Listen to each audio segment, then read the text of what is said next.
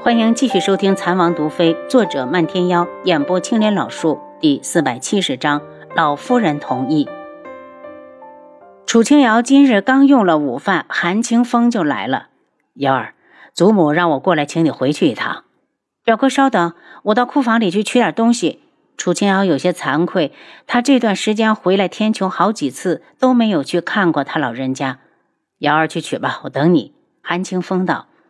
楚清瑶出去后，轩辕质问：“老夫人可是因为青姨？”韩清风一愣，苦笑道：“真是什么都瞒不过王爷。清风此来就是想带瑶儿回去和祖母好好解释的。虽然青姨身份不高，但老夫人却一直把她当成孙女带的。至于她的亲事，老夫人也不会放任不管。”轩辕志点点头，对着外面道：“把青姨姑娘也叫出来，让她跟着王妃。”一趟回韩家，楚清瑶回来时手上提着一篮子的营养药。轩辕志一愣：“阿楚，库房里有两百年以上的老参，你给老夫人带上补补身子。”楚清瑶笑了笑：“那我就恭敬不如从命了。”出了门口，见青姨等在外面，他便明白表哥为何而来了，拉着青姨道：“走吧，我们回去见见外祖，他老人家怕是很担心你。”青羽见韩清风一直盯着自己，有些别扭的道：“少爷，我真的不想嫁进那些官宦人家。”韩清风笑了笑：“你既然选择了屈绝，就证明他人不错。但外祖那里，你还要自己亲口去说。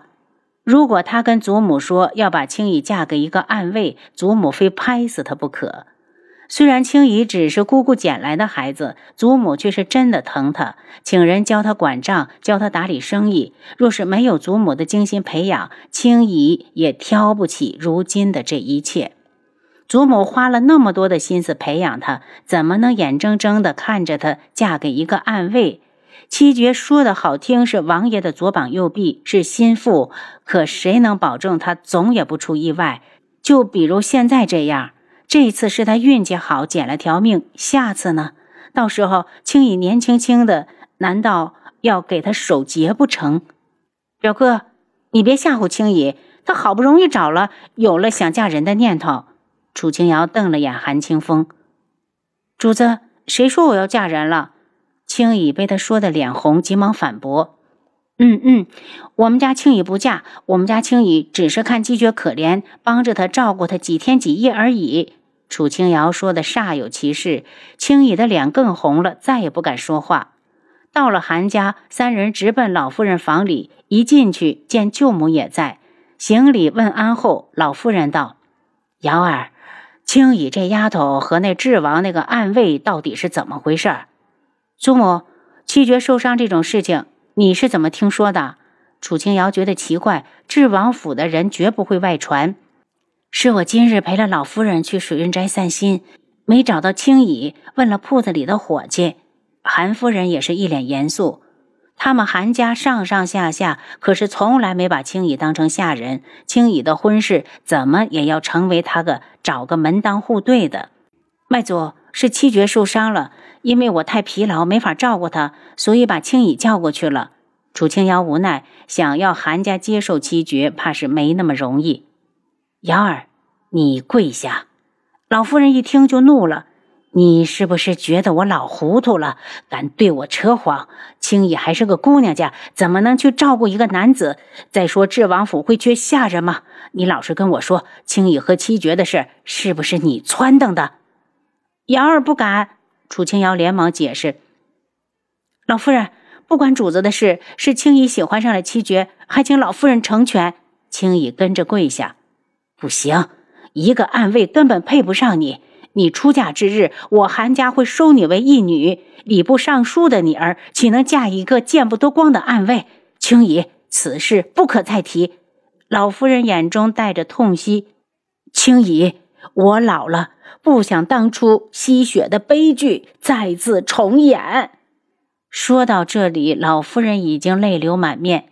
青姨，暗卫太危险，你就算不为自己考虑，难道还不为你将来的孩子着想吗？万一什么时候有个好歹，孩子可就没了爹了。楚清瑶心酸不已，也跟着红了眼眶。青姨想起主子前些年在相府过的日子，也抑制不住的哭了。可她还是给老夫人磕头：“老夫人，青姨知道老夫人是为青姨好，可青姨自在惯了，不想嫁进什么高门大户，只想找一个对心思的人，安稳的过日子。他是暗卫，如何能安稳？”老夫人拔高了音调，眼中带着失望：“外祖。”您先别生气，听青姨把话说完。楚清瑶开口劝着：“要是因为这件事把老夫人气出病来，那他们的罪过可就大了。”老夫人冷着脸：“青姨，你说今日你要是不会说服我，你和七绝的事情就此作罢。”青姨眼中闪过一丝固执，她往前跪行了一步：“老夫人，青姨此生除了七绝不嫁，请老夫人成全。”青姨的眼泪顺着脸颊疏疏的而落，老夫人听完，脸都气紫了。青姨，你可知你在说什么？楚清瑶站起来，急忙用银针给老夫人调理气血，见她脸色好了些，才道：“外祖，我们光知道崔青姨嫁人，却忽略了她的感受。如果两个人一点感情基础都没有，就算嫁了，也是苦了青姨。”她这些年一直忙着替我打理生意，女红不行，厨艺平常，就算嫁进了大户人家，也未必能得到婆家的喜爱。倒是七绝独身一人，什么规矩都没有。如果外祖觉得当暗卫有危险，我会和王爷说，让他尽快的找人把他替下来。